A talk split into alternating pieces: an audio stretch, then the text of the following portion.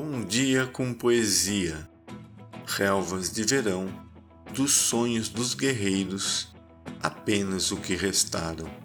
Matsu Bachô. Benditos sejam os poetas.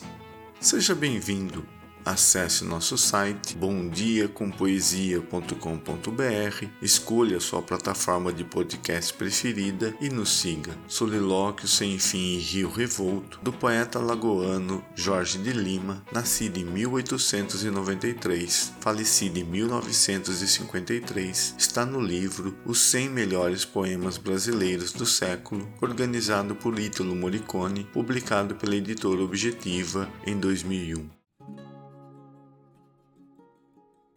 Solilóquio sem fim e rio revolto.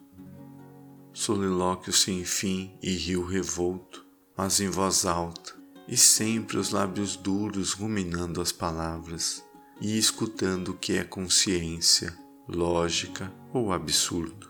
A memória em vigília alcança o solto perpassar de episódios, uns futuros e outros passados, vagos, ondulando no implacável estribilho surdo, e tudo num refrão atormentado, memória, raciocínio, descalabro.